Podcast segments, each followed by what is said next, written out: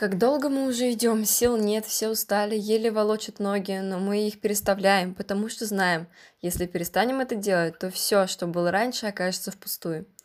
Этого никак нельзя допустить. Столько усилий и все зря. Надо собраться, собрать все силы, которые еще остались, и идти вперед, не оглядываясь и не думая, что осталось еще очень много. Ноги заплетаются, поочередно проваливаясь в ямы. Поле перепахано, борозды глубокие – а сама земля сухая от того, что уж очень долго здесь не было дождей. Солнце печет беспощадно, а тени нет, негде укрыться от дневного зноя.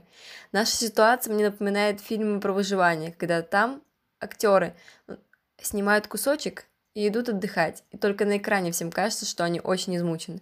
У нас же другое. Мы не способны присесть, попить, сказать оператору выключить камеру, чтобы передохнуть, испытать, узнать, на что ты способен, попробовать себя в другом, нежели обыденной жизни, как говорят, выйти из зоны комфорта. Пока остальные сидят на диване, смотрят сериалы, мы становимся сильнее, перебарывая себя, делая то, что для нас было недоступно раньше. Бескрайнее поле жара. Идеальные условия для проверки возможностей и тренировки.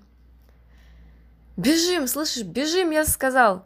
Как можно бежать, когда не можешь? Когда ты даже идешь с трудом, ноги не двигаются, ты пытаешься их заставить, и они не слушаются.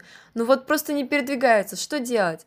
И это не из-за лени или дышать, и дышать даже уже трудно, а ноги забиты и устали настолько, что мышцы перестали работать. Подводить всех нельзя, нельзя.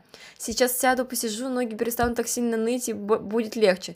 Терпеть и забыть о боли, ведь ты нужен другим, и они тебе помогут.